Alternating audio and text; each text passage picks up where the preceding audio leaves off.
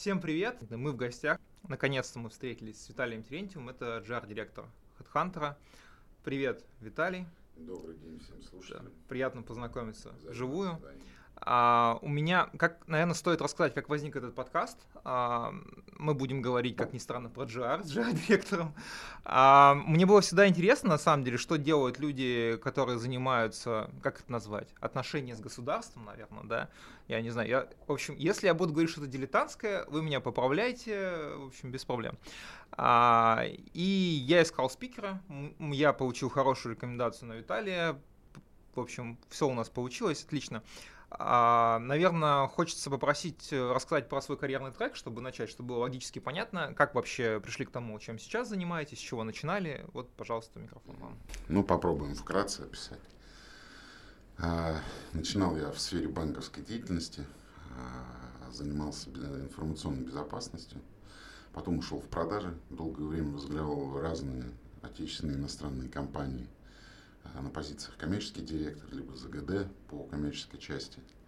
А после достаточно случайно попал э, в компанию Headhunter. Мне предложили возглавить э, активы в Центральной Азии, создать их и развить. Я принял приглашение, вот я уже 15 лет тружусь в компании Headhunter.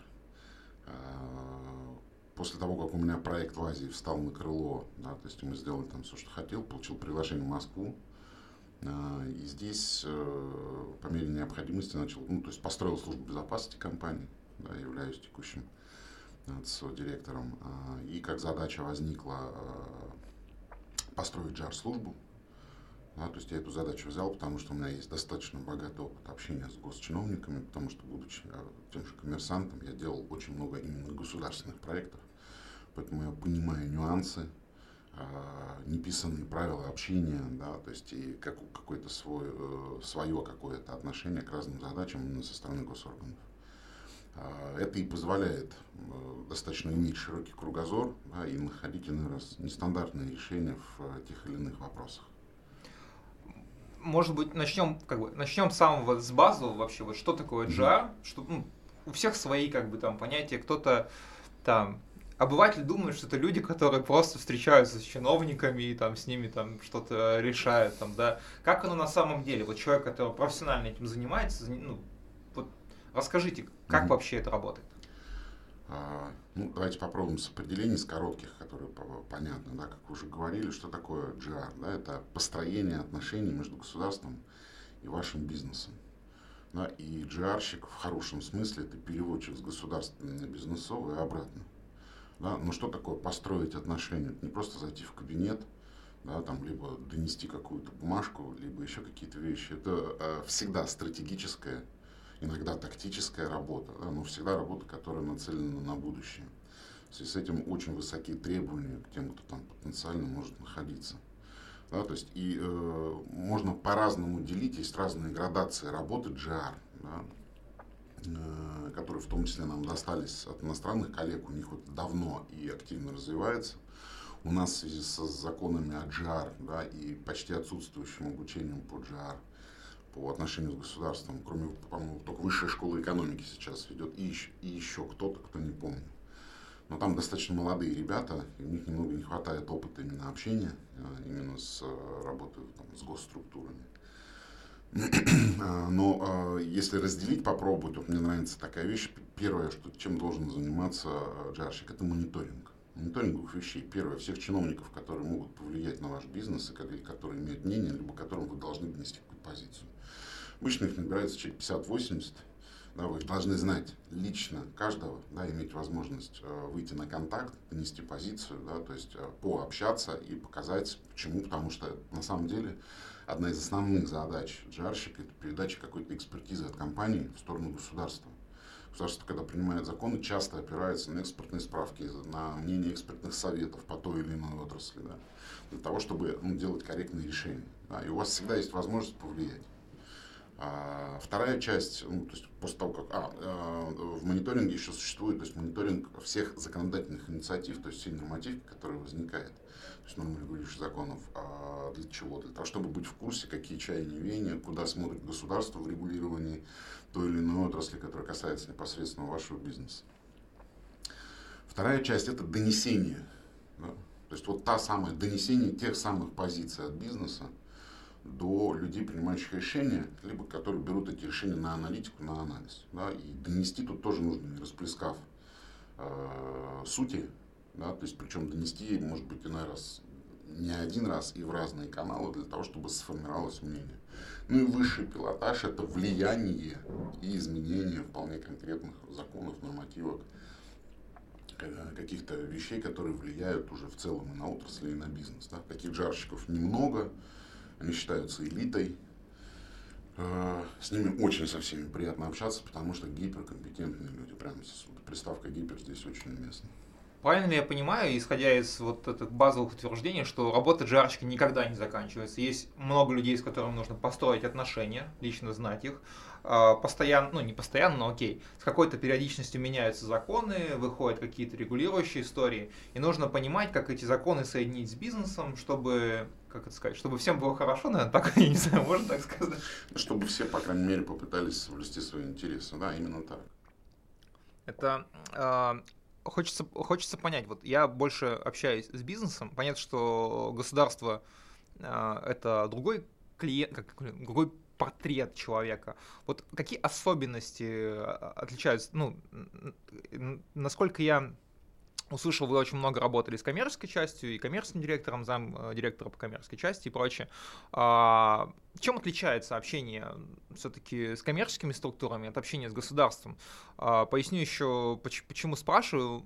Я перед э, тем, как мы встречались, задавал вопросы. Вспомните, там был портрет человека, который хочет стать жарщиком. К этому мы вернемся, но вот чем отличается?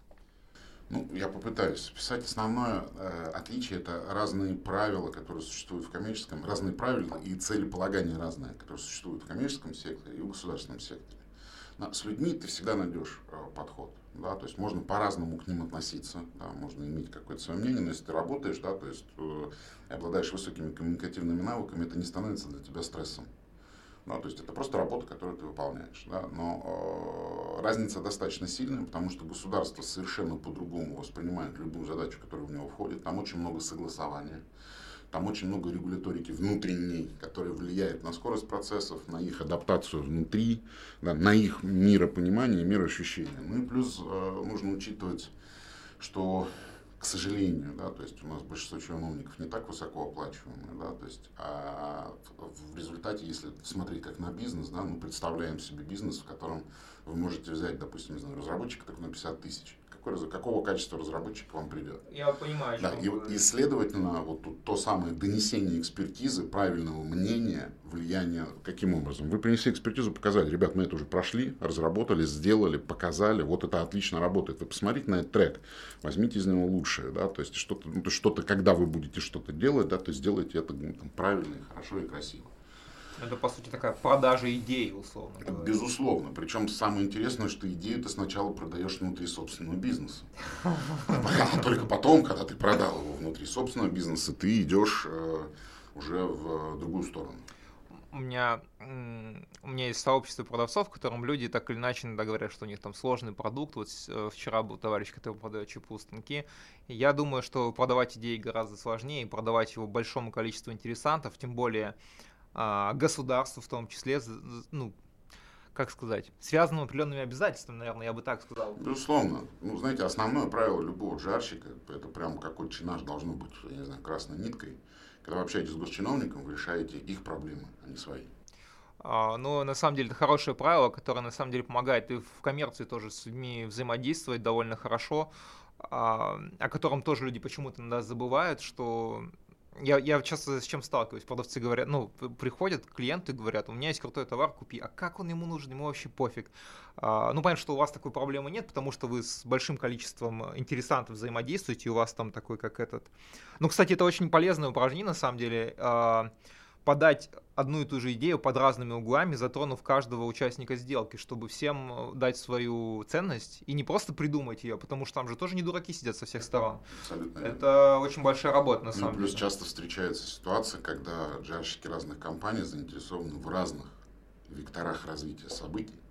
Особенно возникает еще и внутренняя конкуренция между GR, да, то есть между мнениями бизнесов на то, как э, стоит влиять на нормативку или не стоит и так далее. И тут еще более тонкая работа, поскольку а, для того, чтобы что-то решить, нужно попытаться хотя бы договориться. А вот, как я всегда говорю, любые переговоры лучше их отсутствия. А, это интересно. А можно какой-то пример конкуренции привести? Я не знаю, можно обезличенный, можно не из российского рынка. Какой можете, в общем, привести? Да, фактически все последние принятые законы подразумевают некую конкуренцию неких сторон да, но как результат в большинстве случаев джарщики умеют договариваться, да, то есть убирать... Потому что их работа договариваться. Их работа договариваться в хорошем смысле слова, да, то есть умеют договариваться прежде между собой, да, потом объясняют бизнесу э, и так далее, стараются все-таки не идти на конфликт, не обозначать каких-то конфликтных позиций даже среди конкурентов. Это... Это на самом деле то, чем, чему многим стоит поучиться на самом деле и среди бизнеса. Не знаю, у меня очень небольшой опыт взаимодействия с государством. Когда-то мы продавали в госкомпании, когда я работал с УЗом. Сейчас мы иногда работаем с российским экспортным центром в том числе, ну там это как-то очень маленький кусочек Минека. Я, кстати, был на самом деле приятно удивлен, а, мы общались там с региональным директором, в итоге мы выступали, обучали них, очень а, высокая степень понимания и погружения в бизнес, очень, ну прям я, я реально был приятно удивлен. Ну как, как обыватель, который со стороны ничего не знает, потом заходит и такой, прикольно, интересно.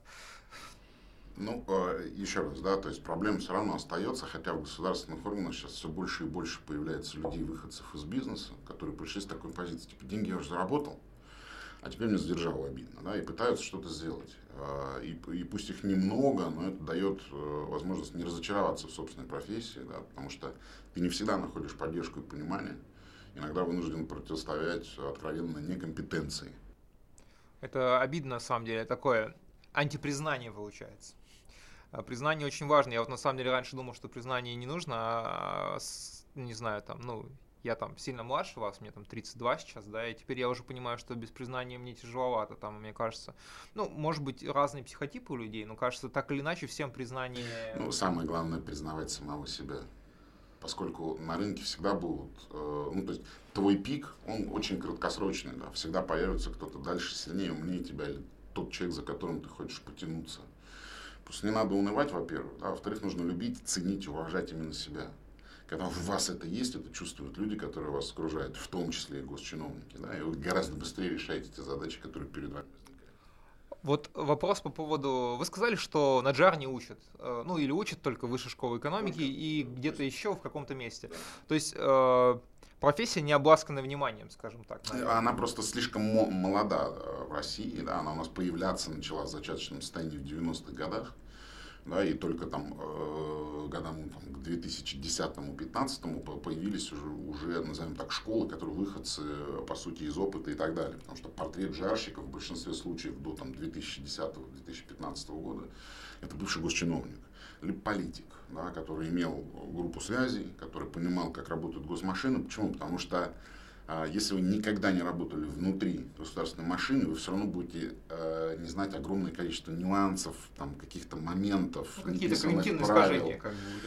Ну да, то есть, потому что даже у государства существует своя вот эта ДНК, да, то есть то, как у них происходит, как они общаются между собой, как трактуется и передается информация. Да, это нужно э, либо получать опытным путем, либо, если ты уже пришел из это, конечно, тебе плюсовой поинт. Хотя сейчас все больше жарщиков появляются, которые ну, не обладают раб- опытом работы э, в госорганах, то есть они с ним внутри госструктуры непосредственно не работают. Но вполне успешно выполняют свои задачи, потому что профессия развивается, к нам приходит много опыта, ну и плюс много опыта здесь у местных коллег, если ты входишь в разные сообщества, связанные с джаром, то все джарщики в большинстве своем, если что касается передачи опыта, они не будут э, оставлять тебя в стороне. Это не про супер открытость, да, скорее, поскольку... Про сплоченность, скорее. Да, про сплоченность, поэтому тебе подскажут, помогут, направят, да, пусть не полностью, но этого достаточно для того, чтобы ты сделать смог сам ну, первый шаг хочешь, в этом направлении. Конечно, ну если хочешь. Жар, э, я не видел ни одного человека, который бы занимался джар, и ему этого не хотелось бы. Э, вот как раз вопрос по портрет. Э, вот, допустим, кто-то хочет стать JAR-специалистом, да, сейчас. Он, ну, опустим вариант, что он был госчиновником, да, наверное. Может быть, нас слушает, наш подкаст слушают какие-то молодые специалисты, не знаю, там, B2B продавцы, которые примерно понимают, как работает бизнес, меньше понимают, как работают госструктуры, соответственно, может быть, продавали в какие-то крупные госаккаунты, вообще вполне возможно, там, да. А, какими качествами нужно обладать, чтобы все-таки перейти в JAR? Ну, там целый сонм, на мой взгляд, качеств и софт-скиллов, хард-скиллов. Да. Если сказать про, про хард-скиллы, то, наверное, плюсом будет юридическое образование, либо хороший опыт работы с а, юридическим базисом, для того, чтобы вы умели читать договора, умели читать законы, умели читать какие-то нормативные акты, которые регулируют деятельность компании. Потому что без этого знания будет тяжело работать с GR. А, но Сейчас а, есть джарщики, которые я их называю проектными, да, которые просто доносят э, до государства какие-то идеи, включаются в разные проекты, тем паче государство все более лояльно настроено на взаимодействие с коммерческим бизнесом. Да, то есть и лидеры точно всегда участвуют в этих вещах. Да, то есть, э, ну, примером является, что большинство IT-компаний, там, которых я знаю, по крайней мере, в нашей области, мы все участвуем в проекте Минцифры, подключению к ЕСЕ, то есть государственной системе единой, э, как она называется, ЕСИА, э, единая система аутентификации и идентификации пользователя. То есть, по сути, э, вы становитесь участником этого процесса. И для этого юридических нюансов, наверное, ну, там, не очень нужно. Да? То есть нужно знание того, как работает бизнес в любом случае. И нужно, по крайней мере, очень внимательно, если у вас нет опыта, а, либо не, не было возможности, да, то есть ну, просто смотреть внимательно, как работает э, госмашина, не, не стесняться задавать вопросы, в том числе неудобные, да, то есть э, обязательно нужно участвовать, ну, то есть стартовым прыжком хорошим может быть участие во всевозможных комитетах, структурах, клубах, ассоциациях, которые посвящены джару. А там достаточно много опыта, можно нахвататься, просто присутствуя, наблюдая за тем, как люди работают, что они говорят, как они рассказывают о каких-то кейсах. Да? То есть это будет хороший стартовый толчок. А все остальное это очень много упорства. Иногда нужно прям необходимо включать режим боевого дятла для самого себя, да, для того, чтобы э, не упустить фокус с какого-то момента и так далее. Ну и джарщик это работа ног. Вы, если вы сидите в, комите, в, в кабинете у себя да, большую часть дня, это, наверное, не очень гуд. А, большая часть жар работы это встречи, митинги, присутствие, выступления на мероприятиях, э, выдача какого-то контента в СМИ и так далее. И это все отнимает огромное количество времени. Да, это на самом деле интересно с точки зрения того, что, ну, у меня там разные знакомые, товарищи, люди, у которых я учусь в том числе, и я всегда, ну, вот у нас есть общий знакомый, который, я не знаю, мне кажется, у него календарь встреч просто на год вперед забит, там, да, я вот позвал, мы там мероприятия устраиваем для продавцов, он мне говорит, пожалуйста, поставь мне в календарь, потому что вероятность того, что я приду, сильно увеличится.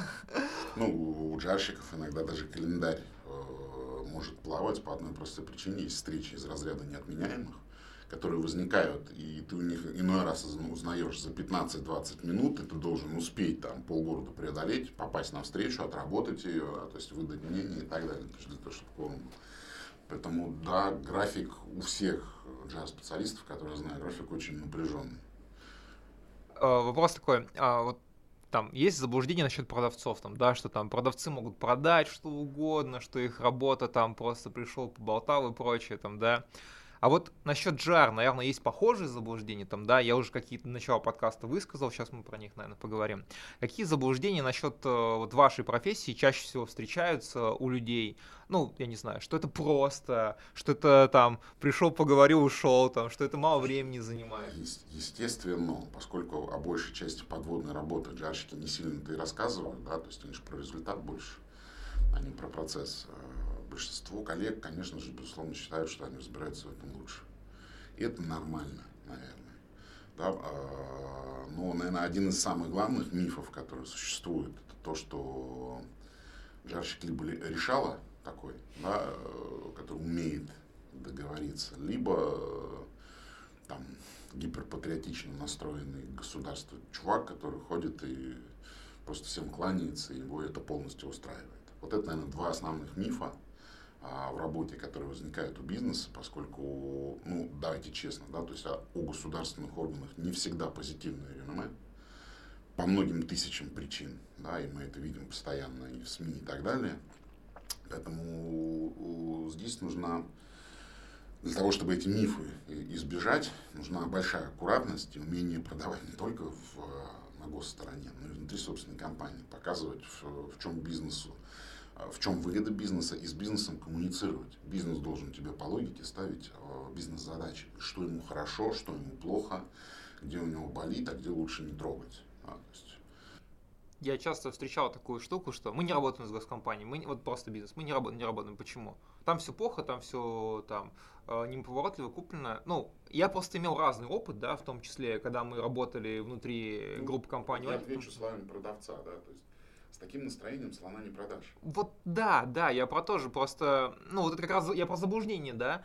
А, я соглашусь с тем, что да, подводные камни есть при работе. Ну, конечно, они есть. Ну, это же все-таки другая, другая система, да. Но в том деле, числе, как бы. Вот основная проблема, да, то есть в построении мифов о джаре и вообще работе с государством, это с тем, что большинство людей вообще не представляют, чем и как живет государство. А государство не умеет это пиарить количество госпроектов, которые на самом деле имеют хорошую канву, оно зашкаливающее. Когда ты сидишь на каком-нибудь очередном комитете, и там 200 проектов, как на питче тебе рассказывают, что уже сделано или планируется сделать, да, всегда такой возникает вопрос, каким образом это делается. Ну, делают как умеют, да, вот насколько компетенции хватило и компетентности, да, то есть настолько и сделали. Но то, чтобы там сидел кто-то ровно, нет. Люди там э, перерабатывают. То есть вся госработа, простите, это 24 на 7, без вариантов вот да, я про то же, вот я слушаю вас, я понимаю, что вот э, работа никогда не заканчивается, да, та, там встреча, там что-то, там подумать, там, да, понятно, что есть часть работы, которую вы можете кому-то делегировать, у вас там, возможно, там, ну, я имею в виду какую-то бумажную, может, какую-то частичную да. работу, да, но при всем при этом что-то надо переварить, что-то подумать. Это же не то, что вы сейчас не работаете в какой-то момент времени X, это не значит, что вы не работаете именно, Безусловно. как бы. Безусловно, то есть если вы находитесь на встрече, значит, вы сидите и корпите над каким-нибудь подходом, документальным, там, либо с юридическим департаментом согласовываете видение, да, почему, как это сделать лучше, да, то есть что мы в стратегической перспективе будем иметь ну, и так далее. Потом ИР-департамент обязательно должен в этом участвовать, корпоративный, то есть, потому что они видят совершенно по-другому мир и э, живут э, языком инвестиций и денег. И все нужно, нужно согласовывать, мнение собирать, но это зависит, прежде всего, наверное, от того, как выстроен менеджмент внутри компании. Это не, не ну, там, на какую-то долю зависит от жарщика, но и зависит от менеджмента компании. Да? То есть в, в любом случае, даже где менеджмент выстроен очень хорошо, джарщикам приходится продавать э, какие-то вещи сначала внутри компании. Вот э, мы вот как бы уже достаточно хороший setup выстроили э, по поводу того, ну, наверное, у наших слушателей уже появилось какое-то представление того, чем вы занимаетесь, чем в целом занимаются люди, ну, наверное, базовое довольно, да. А, а можете привести пример какой-то э, GR-кейса, который, ну, не знаю, может быть, не российский вообще, который вы считаете классным? Ну, вот я считаю классным кейс, который был в России. Это кейс, который сделал Минздрав с общественными организациями, когда э, до 2009 года у нас не было ни одного закона, ограничивающего табакокурение. А, два миллиардера, один из них Билл Гейтс, э, выдали очень приличную сумму денег на борьбу с курением во всем мире. Эта, часть этих денег попала в российские общественные организации. Они совместно с Минздравом провели великолепнейшую, я бы назвал это антилоббистскую э, кампанию. В результате у нас появился э, закон о запрете рекламы табакокурения, об ограничении табакокурения, там, ответственности и так далее, так далее, что в целом очень хорошо повлияло, как отчитывается Минздрав, да, то есть на здоровье народного населения. Да, то есть, э, с другой стороны, свободы не были ущемлены. Те, кто хочет, хотят курить, они и так курят. Да. Это мне вспоминается фильм «У нас курит», или как он называется? Про лоббизм как раз. Очень крутой фильм. Если кто-то его не смотрел, я прям советую. Ну вот лоббизм, да, то есть для тех, кто... Потому что один из мифов, то, что джар это лоббисты, которые отходят, лоббируют там и так далее. Лоббизм это всего лишь один из инструментов. И делать его можно с помощью, ну там, огромного количества дополнительных инструментов. Да? То есть ты можешь быть джарщиком, лоббистом, лоббист у тебя может быть наемной компания, возможно, да, которая ну, там, знает, как, зачем э, и почему, чтобы ты разделил с ними, вот, делегировал те самые части работы. Но это бывает достаточно редко, в основном на тяжелых кейсах. Да, потому что э, ну, когда что-то случается и что-то очень сильно влияет на твою компанию, конечно, ты будешь вкладывать любые инвестиции для того, чтобы решить вопрос положительно. А, хочется больше поговорить вот конкретно про вашу работу, да, вот э, как вообще я не знаю, может быть, как раз кейс с данными раскроем, который мы обсуждали до этого. Как э, насчет чего обычно общаетесь? Большая часть истории про данные, да, все-таки или нет? Ну, э, даже не так, не, не в целом про данные. Большая часть строй, то есть то, что там я трачу львиную часть э, своих, э, своего времени, это э, проекты э, с ну, то есть проекты с э, ФАИВами, то есть с разными министерствами, которые позволяют компании получить те или иные дополнительные плюшки в бизнесе, да, а на самом деле, то есть у нас все упирается в ценность, э, то есть в трек ценности доставки клиента. То есть как мы ценность доставляем. Если я могу что-то сделать, чтобы клиенту было удобнее в конечном итоге, проще, да, то есть быстрее, безопаснее, то я, безусловно, буду в этом направлении думать. Ну и очень много мы передаем экспертизы, начиная от банальных исследований, да, то есть это, конечно, дата в каком-то виде, но она обезличена, да, потому что есть огромное количество законов, которые регулируют передачу информации. Я как бывший сотрудник компании, которая занимается DMP-системами, да, я понимаю, как это все там, хэш, соль, наверное, вы сильно лучше понимаете. Я представляю, насколько все серьезно, насколько все зарегулировано, поэтому вопрос... Скорее, мы даем абсолютные цифры для того, чтобы было понимание, а, что происходит на том же рынке труда, да, либо в каких профессиях будут в ближайшее время изменения, то, чтобы люди попытались какую-то предиктивную аналитику построить. Да, то есть таких проектов много они разные, они с разными, э, вроде бы не сильно касающимися непосредственно бизнеса рынка труда министерствами. Ну это круто, это же анкетные данные. Если вы вынести за скобки, да, вот, ну, непонятно чьи, но они анкетные, то есть они, их качество они, сильно они, выше. Они, они качественные, да, то есть если вы собираетесь строить аналитику, то самое главное качество данных. Они качественные, потому что у нас все проходит э, жесточайшую модерацию. Это все регламентируется огромным количеством законов э, Российской Федерации. И, безусловно, э, контролеры, то есть Роскомнадзор, который достаточно часто гость у нас, проверяет все, что мы делаем, да, и на любой чих реагирует. Поэтому у нас э, вообще в России, да, то есть то, что касается регламентирования защиты информации, на достаточно высоком уровне. Не сильно хуже, чем в Европе. Там скорее иной раз с ума сходят, на мой взгляд. Да, то есть ну, их новое повеление GDP, это, конечно, мощная штука. А, очень логично. Знаете, я когда работал в Клевердате, у нас было очень много интересных звонков, там э, звонили ребята и говорят, а, а давайте мы поставим пиксель на сайт и будем продавать данные тех, кто приходил на сайт, там недвижимость, застройка, там есть какие-то решения, которые раньше работали, там как-то супер сейчас, наверное, может быть, это неправильно расскажу. А, внешний колл-центр звонил и говорил, согласны ли вы на обработку персональных данных, и если он соглашался, ну, короче, как там можно было это сделать? Сейчас уже все выжжено уже... Сейчас вы должны давать, собирать письменное разрешение. Да, да. коррекцию нормативки сделать. Я про то, что а, охотников за интересными данными и волшебными таблетками, конечно, очень много. Ну, и более того, их будет все больше, потому что средства добычи, назовем так, данных, особенно IT-средства, они становятся все более общедоступными и снижают требования к планке интеллекта. Да? То есть вам не обязательно иной раз для того, чтобы что-то добыть, быть суперхакером. Э, вообще не обязательно, учитывая асинт, в котором все, наверное, разбираются уже. У нас, хотя у нас был недавно кейс, что товарищ, а, ну, в общем, нашли его данные какие-то через там глаз бога, ну, все знаете, наверное, лучше, чем я. Вот, и он говорит, откуда вы нашли данные? То есть, типа, человек работает в продажах и не знает, что такое асинт. Я такой, окей. безопасника очень простая э, реакция на все это. Ну, принять одну, один простой постулат. Мы живем в доме со стеклянными стенами. Все, что хотя бы один раз попало в твой телефон, в твой компьютер, точно станет чьим-то достоянием. Другой вопрос, будет он с флагом бегать, да, и шантажировать тебя, либо будет хранить до поры до времени, чтобы как-то влиять, либо еще что-то сделать. Ну, я на самом деле так скажу. Я как человек, который занимается в том числе холодными продажами, а, я понимаю, что цифровой след оставляем мы все. Вопрос того, что найти чьи-то контактные данные, либо, ну, либо какие-то более там интересные данные. Вопрос количества затрачиваемых ресурсов. Нет ресурсов. Правило пяти рукопожатий работает идеально. Ну вот. Телефон любого человека можно добыть ну, в течение получаса работы. Вот. Э, ребята, кто жалуется, что сложно найти контакты, ответ вам. А, интересно, вот а, а чего вы получаете удовольствие в работе? Вот, ну, просто все от разного получают. Я вот говорю про признание, да, там, не знаю, вот э, мне там прикольно, когда я выполняю какой-то проект, он может быть большой, он может быть маленький, там, да, вот, например, сейчас вот мы пишем 51 выпуск подкаста уже моего, ну, то есть это тоже уже довольно большой трек, там, больше двух лет я пишу. А, а чего конкретно вы получаете удовольствие? Не знаю, вы видите, как специалисты, которых вы обучали, растут. Ну, в общем, чуть больше про это, потому что интересно, что людей на разных уровнях мотивирует, что им приносит реальное удовольствие. Если говорить конкретно про GR, да, то есть не про работу с людьми подчиненными, а про GR, наверное, у нас вот в департаменте существует одна общая поговорка на всех. Мы это сделали, потому что нас забыли предупредить, что это невозможно. Вот драйвит безумно сложные задачи. Задачи нетривиальные, требуют постоянно обучения, изучения новых каких-то вещей, согласования, подстройки к новым людям. Да, работа со своим эго, со своей гордынькой, да, потому что мы же люди, если мы хотим признания, а мы все живые, мы все действительно вот в той или иной мере хотим, а с этим нужно уметь работать, дабы не, не обижаться, не триггериться на вполне там э, пустяковые вещи.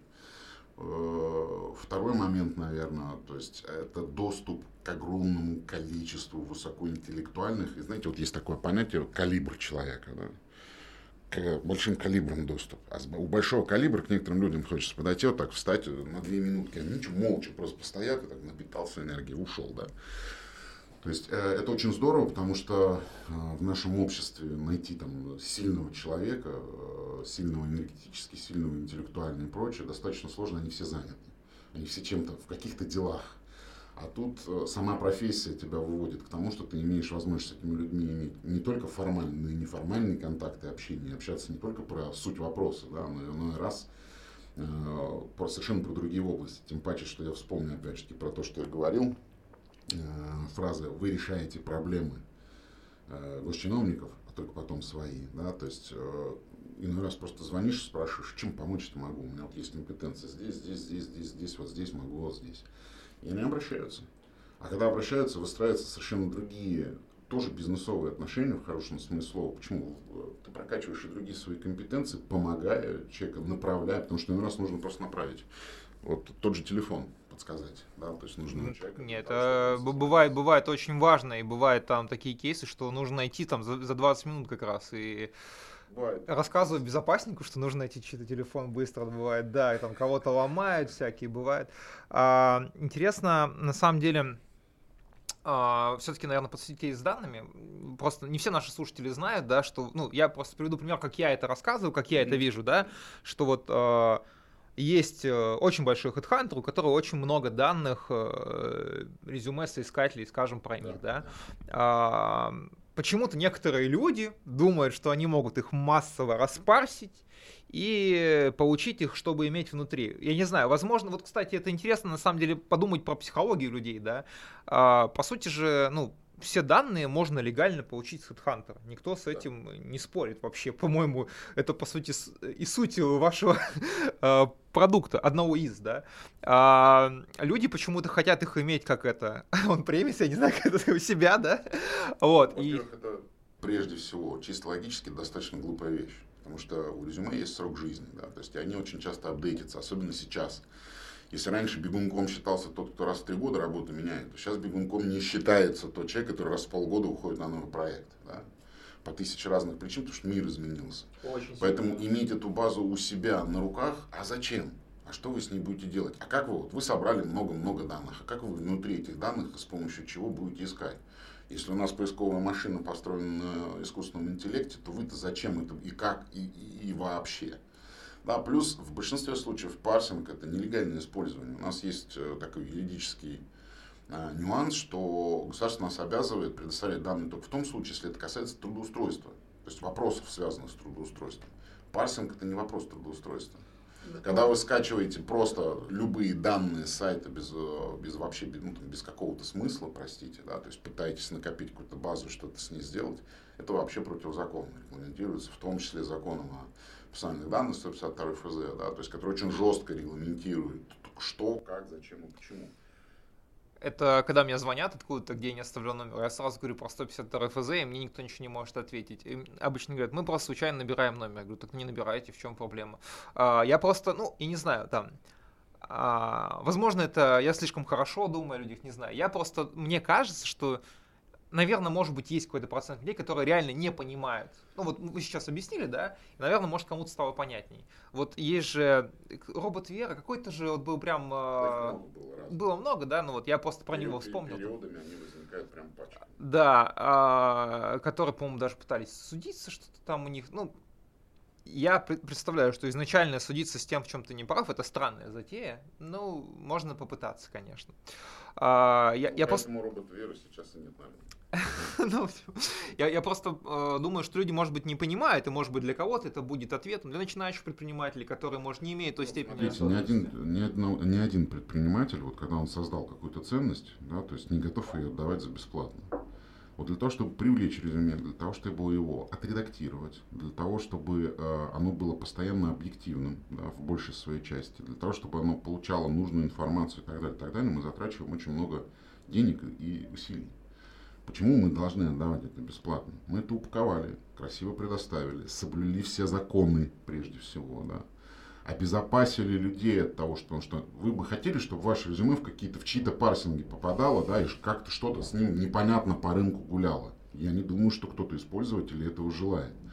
Поэтому большинство этих людей, ну, э, на, мой, на мой вкус и цвет, который вот об этом парсинге, это люди с э, ограниченным представлением о ценности да, и об этике существования в человеческом обществе. Они понятно, что законов не знают, но они и другие вещи не соблюдают. Поэтому ну да, да вот с этим вот э, я прям сто процентов соглашусь, что э, вот люди, которые хотят что-то прям бесплатно, они сами ничего бесплатно не готовы отдавать, и вот э, э, то, что ты получаешь бесплатно, без разницы ты там получаешь ты каким-то честным, нечестным путем, ты это не ценишь. Все, что ты получаешь бесплатно, ты не ценишь. И поэтому э, мне кажется, что компания Headhunter в том числе очень много бесплатной крутой инфоаналитики, на, не аналитики, опросов, советов дает.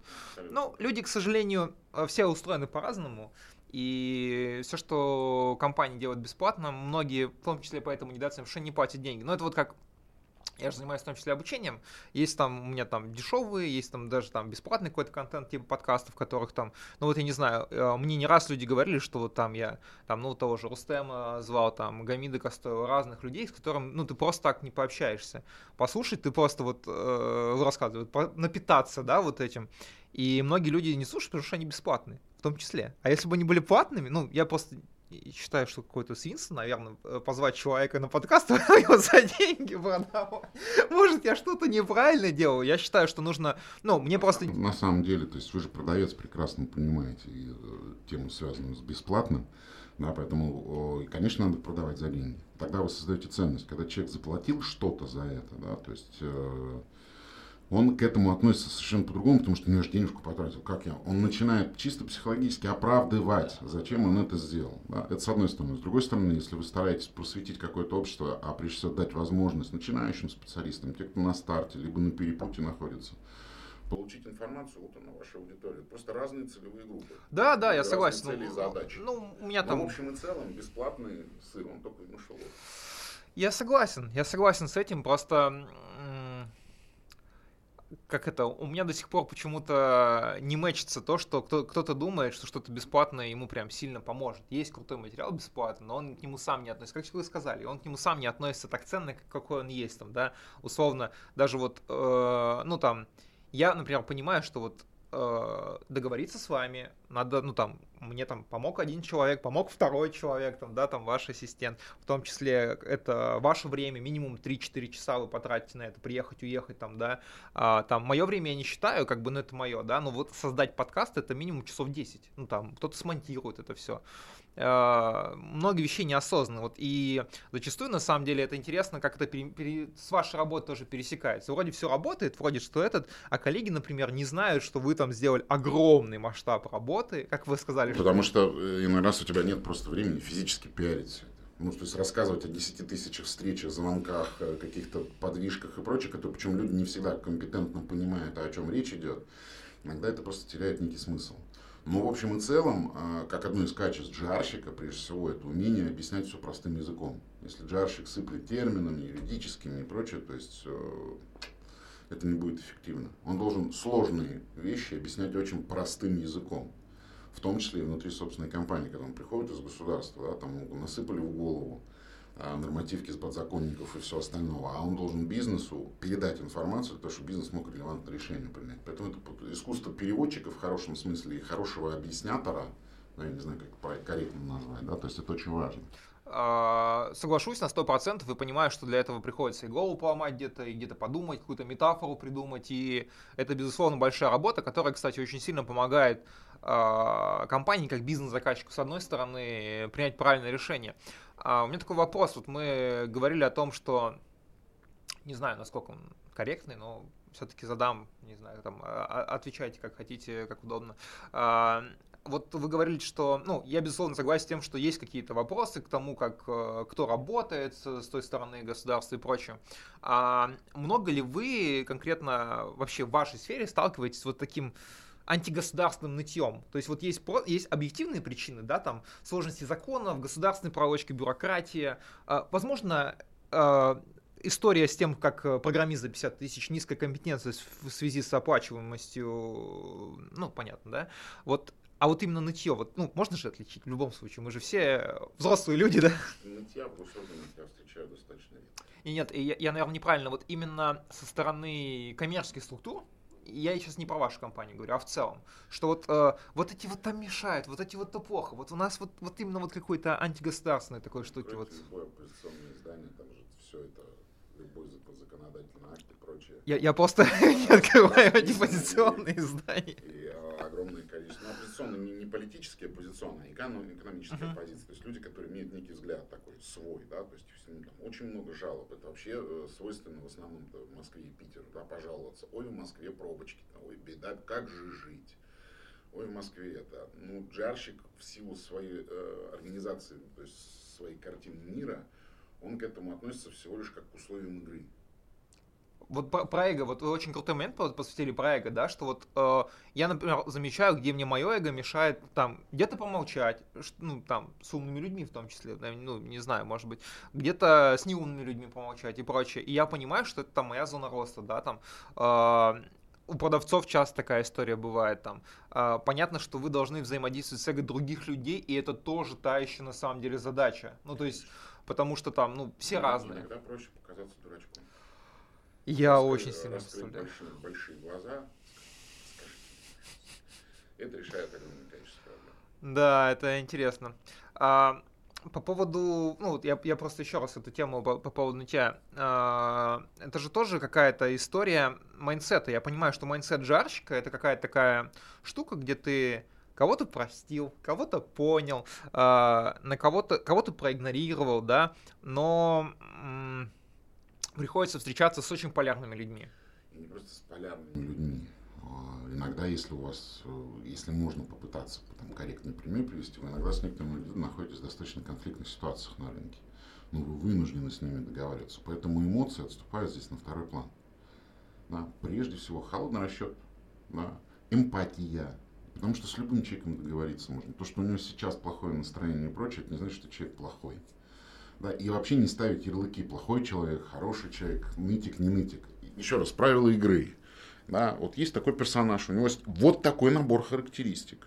Да, вот ты берешь в рамках этого набора характеристик, пытаешься добиться чего? Не Работаем с тем, что есть. Работаем с тем, что Это, кстати, вот проблема людей, которые там Uh, там, не знаю, мне нужен клиент получше, мне вот этот просит, вот, мы все работаем с тем, что есть. Вот наступил сейчас uh, специальной военной операции, там что-то поменялось сильно. Мы не можем все изменить руками своими, мы работаем с тем, что есть.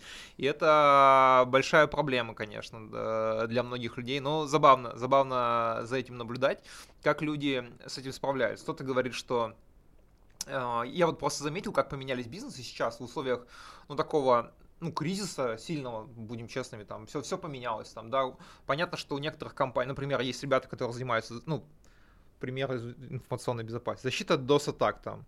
Цикл сделки сильно сократился, стало больше, ну, это правда. Ну, просто правда. потому что пошел больше DOS-атак. Мы там не будем ничего говорить. Больше DOS-атак, осталось меньше провайдеров, которые могут защитить от этих DOS-атак. Да, да. Я, так сыграли. Да, я просто э, не только там с составом еще общаюсь с людьми, я, я понимаю, как у людей там прям сейчас э, все, как это, овербукинг, да, но у них там своя проблема. Они сейчас ре- реализуют отложенный спрос, а дальше они либо будут изобретать новые продукты, либо будут шир копать, ну, ну, у них сейчас как бы условно хорошо, но там тоже своя проблема есть. Вот.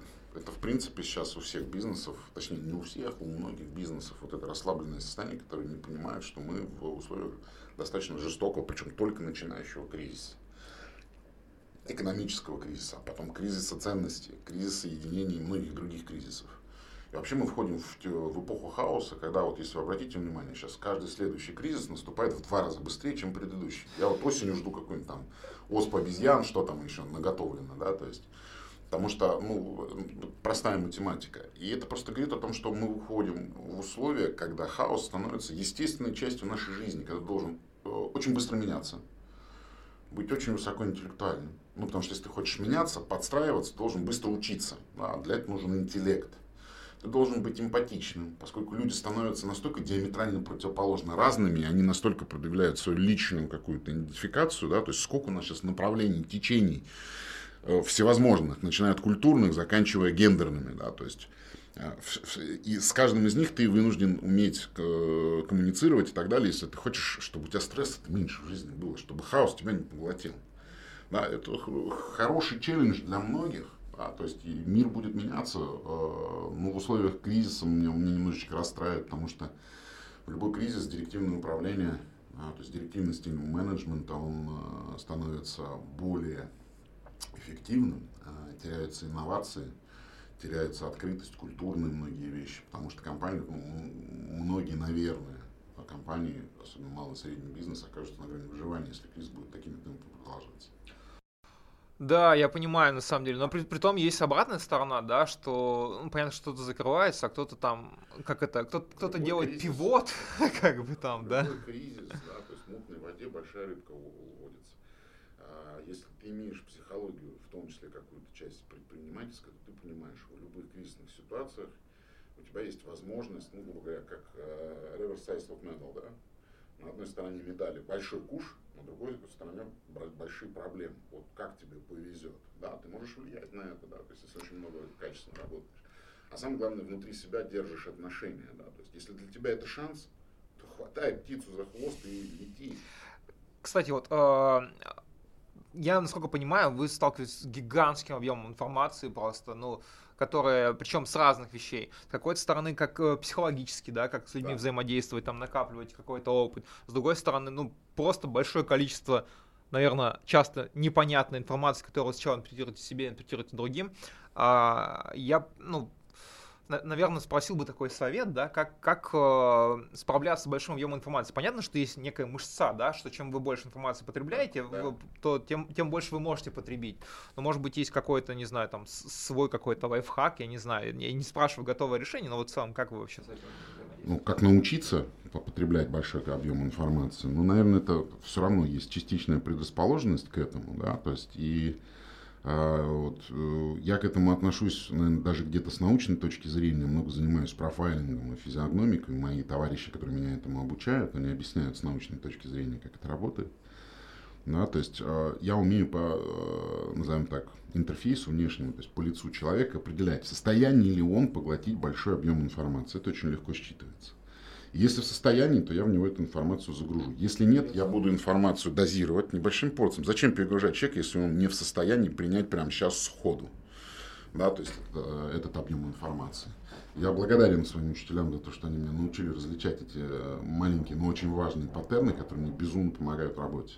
Но для того, чтобы э, уметь потреблять большой объему информации, ну вот самое простое упражнение, которое я использую, я очень много читаю. И причем не всегда это бизнес-литература. Я в том числе заканчиваю очень много э, литературы, не связанной с бизнесом, классической литературы, фантастики. Она идет сильно, а, Она другими вещами обогащает, да, то есть другими настроениями обогащает. Э, и дальше я использую следующую вещь. Вот вы вспомните, то есть я читаю примерно сейчас там 15 книжек одновременно. Вспомните, как вы учились в школе. У вас была география, математика, английский, и вы брали, делали домашнее задание. То есть вы открывали учебник, читали три листа и так далее. Сейчас вы повзрослее, да, вы можете использовать навыки быстрого чтения. Потом взяли, прочитали 3-4 главы. А потом прочитали 3-4 главы другой книги, а потом еще какую-то часть. И вас это начинает обогащать, и вы начинаете с информацией привыкать, приучать мозг. А это единственный орган в теле человека, который не требует отдыха. Да, то есть приучать мозг к потреблению большого количества информации. На самом деле потреблять его могут, э, если э, это поставить целью, все. Но много людей ставят себе такую цель, много потреблять информацию, уметь с ней анализировать. Это же, ну, блин, это не в кабак сходить, это не э, заниматься какими-то вещами. Я думаю, люди потребляют информационный голод каждый по-своему. Вот вы читаете книги там, да, не знаю, я там, например, могу там подкаст какой-то послушать, он разный бывает, какие-то истории да. там. То есть, книга да, но я подкасты слушаю обычно, поставив скорость на 2. Ну, чтобы да, хоть как-то компенсировать, да, мне интересно, да, в книге человек этого не пишет, мне нужно мнение, но у меня такое количество встреч нетворкинга, как я объяснял, совершенно сумасшедшими людьми, совершенно сумасшедшим калибром, что дай бог успевать поглощать все, что они в тебя могут э, дать. А такие люди обычно очень просто действуют. Ты пришел к ним с маленьким ведерочком, они тебе насыпят ведро. Ты пришел с большой ванной, они тебе насыпят. С вагоном приехал, они тебе вагон загрузят, нет проблем. Это интересно. А, потихонечку мы уже подходим к концу. Хотелось бы, наверное, пару вопросов еще буквально задать. А, первое, вот а, мы поговорили вот о том, какие качества нужны, какой, наверное, портрет а, джарщика.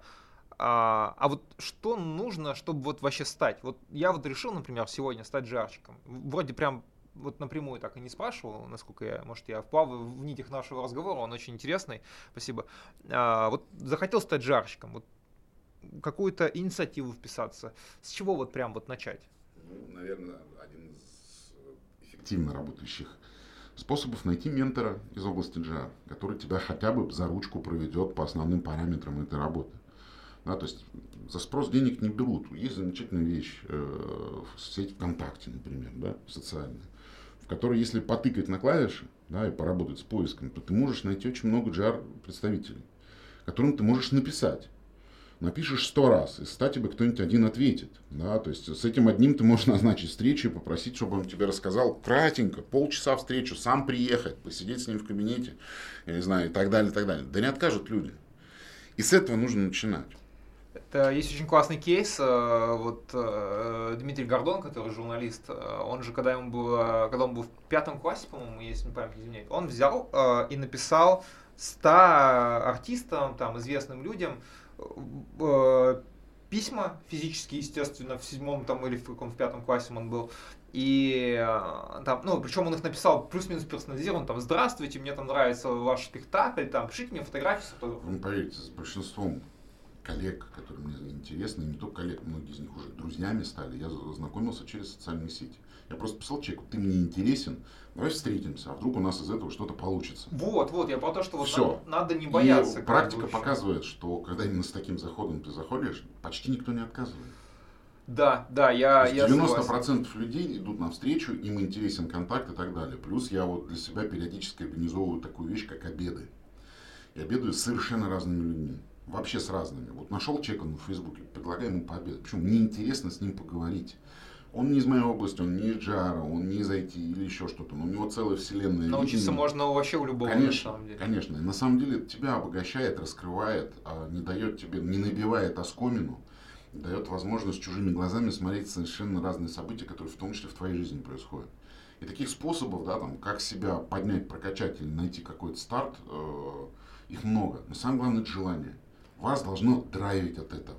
Вот прям, я не знаю, то есть это уйма энергии должна вырабатываться. Вот вы прям садитесь, вы понимаете, я хочу этим заняться, и вас начинает распирать, как будто, я не знаю, вы кофе только чашку выпили. Это, кстати, мне часто говорят, потому что я же пишу подкаст тоже, в том числе там, э, ну, с интересными очень людьми, и я на самом деле ну, базово я, это либо какая-то хорошая рекомендация, либо мне прям интересно с человеком поговорить. Там, э, там 99,9 там, наверное, процентов случаев все очень классно получается. Бывает что-то неудачное, такое тоже бывает, но это чистая математика. Ты не можешь 100% попаданий в цель кидать. И вот э, мне люди говорят, ну тебе же просто, ты можешь там пригласить топ-менеджера на подкаст. Я говорю, ага, и все хотят прийти, и все такие типа, давай там. У меня есть случаи, когда двум людям я написал 20 флапов, чтобы записать с ними подкаст. Uh, и я реально там, я уже человек, ну, мы, мы в хороших отношениях, он ко мне очень хорошо относится, я говорю, я к тебе домой приду, я все, короче, ты меня достанешь, ну, типа, я могу так сказать, это правда, там, я, ну, там, кому-то не могу, вот там, например, так сказать, а кому-то могу. И в итоге мы с ним записались. И люди не понимают, что тоже вот даже просто пригласить человека на подкаст, которому интересно что-то рассказать, которому, ну вот, мне реально интересна тема GR, там, да, и мне реально интересно вас послушать как спикера. Вот, э, что это тоже работа. Но это в том числе знакомить себя с интересными людьми, у которых ты чего-то можешь узнать, которых ты можешь там между собой где-то там познакомить. Это, конечно, я вот как раз про mindset, когда люди говорят, что блин, у тебя то есть, у тебя то есть, тебе проще. Ну, как бы не. Какая разница, проще ли это? Вопрос очень, на самом деле, даже в другой плоскости э, вертится, да, то есть, что такое успешный человек? Это человек, который успел, успел дойти до цели, успел выполнить, успел добежать, успел денег заработать, успел еще что-то сделать, да? А, а как эту успешность, э, ну, там, реализовать? Ну, все реализуют, наверное, каждый по-своему ну, там общее правило, которое есть у всех успешных людей, оно же там безумно простое. Тебе нужно что-то делать, не сидеть. Пусть ошибешься сто раз, 200 раз. Ошибка это вообще великолепно. Если ты ни разу не познал ошибку, ты никогда не можешь познать вкус победы. Ты не можешь двигаться дальше. Но делать, не сидеть, делать. Все говорят, ну вот это нужно. Ну вот я долго думал. Я говорю, что думал? Что сделал? Вот как, какое конкретное действие ты сделал, чтобы достичь какого-то результата? Есть очень хорошее выражение, что судьба это не то, что с нами происходит, а то, что мы делаем. Вот как раз на, на эту тему, и оно мне очень нравится. И я иногда даже, ну, вот смотрю там, ну вот не всегда хочется что-то делать. Это нормально. Люди разные бывают. Я сижу, запишу на листочек и вычеркиваю. И вот, ну вот что я сделал, а что нет. И, кстати, очень психологически помогает, когда ты видишь, что ты 20 дел сделал, не знаю, ну даже 5. 5 это типа на 5 больше, чем 0. И что у тебя в голове, там, тем более я кинестетик, когда я записываю, у меня, ну, как в мозгу нормально отражается. Я так э, лекции учил, когда в университете учил, ну, э, там, занимался там, записал, все в голове осталось. Не записал, не осталось. Что бы не делай. Интересно. А, Последний, наверное, вопрос, который хочу задать. Э, что пожелаете нашим слушателям? Нас слушают B2B продавцы, э, коммерческие директора, руководители отделов продаж, э, я не знаю, там, директора по развитию, ну, в общем, предприниматели в том числе. Вот ваше пожелание. Ну, знаете, безусловно, я в последнее время огромному количеству людей хочу пожелать энергии, энергетики, чтобы хватало, чтобы была потенция на решение задач бизнесовых, личных, каких-то вещей, потому что что такое счастье личное? Да? То есть одно из определений гласит, это новые эмоции, которые вы получаете каждый день. Эмоцию можно получить только когда что ты делаешь. Но чтобы что-то сделать, нужна энергия, это называют еще по-другому мотивация, вот чтобы она всегда у всех людей была, и их драйвило то, чем они занимаются. Чем бы ты ни занимался, я считаю, что вообще э, работа это дар богов именно на работе человек раскрывает все свои какие-то компетенции, личностные характеристики и так далее. Именно здесь он проявляет себя, растет, изменяется и так далее. Поэтому, если тебе не нравится, что чем ты занимаешься, это, наверное, грустно. А очень здорово и круто, даже в кризис, когда ты делаешь то, от чего тебя драйвит. Вот желаю всем бесконечного этого драйва, бесконечной потенции для решения любых задач, которые перед ними возникают. Это здорово. Я вот сейчас решил тоже, у меня какое- какое-то желание возникло, я решил сделать э, встречу для продавцов. И вот э, там сейчас что у меня там шло, не шло, но офлайн встречи сейчас это как у меня один товарищ, который занимается потоковым э, видео, сказал, что офлайн встречи это сейчас дорогая роскошь для людей, то есть потому что все сейчас онлайн встречаются и прочее. Вот, и сначала там, ну, там люди приходили, не приходили, в итоге у меня там три недели для встречи, там 40 человек собралось, там, я хочу собрать там 100, если все получится, ну там 60 человек вместительность плюс трансляция, и я такой, нет, я соберу. Ну то есть э, это, кстати, определяющее, да, вот когда человек сталкивается с проблемой, э, кто-то думает э, о том, как ее решить, а кто-то думает о том, почему ее не стоит решать. И это сильно определяет э, результат. Понятно, что тот, кто думает, как решить, не 100% что и решит. Но это как в этом, пролетая над кукушкиным гнездом, где он пытался оторвать умывальник, он говорит, я хотя бы попытался, ребят. Да, интересно. Э, спасибо большое за подкаст, очень вдохновляющий. Я надеюсь, нашим слушателям тоже будет э, интересно.